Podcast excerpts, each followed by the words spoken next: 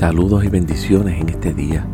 Echemos un vistazo por un momento a la realidad que supera todo lo que nuestros ojos físicos pueden estar viendo en el día de hoy. El apóstol Pablo en su segunda carta a los Corintios capítulo 4 del verso 16 en adelante dice lo siguiente. Nosotros tenemos tantas razones de ser valientes. Podría haber mucho que usar y tirar en lo externo, pero no se distraigan por ello en nuestro interior estamos celebrando un avivamiento diario. Nosotros estamos totalmente involucrados en una realidad excedentemente superior. La extensión y el peso de esta gloria hacen que cualquier acto de sufrimiento se transforme en insignificante.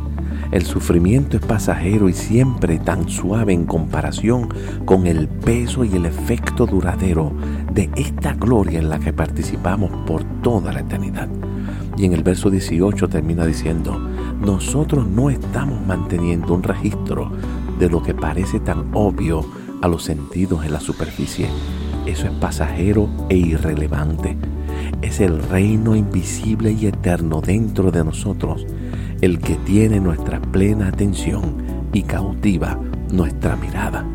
En este día, aleluya, levanta tu mirada y observa que la realidad dentro de ti es muy superior a cualquier situación que puedas enfrentar o estar enfrentando.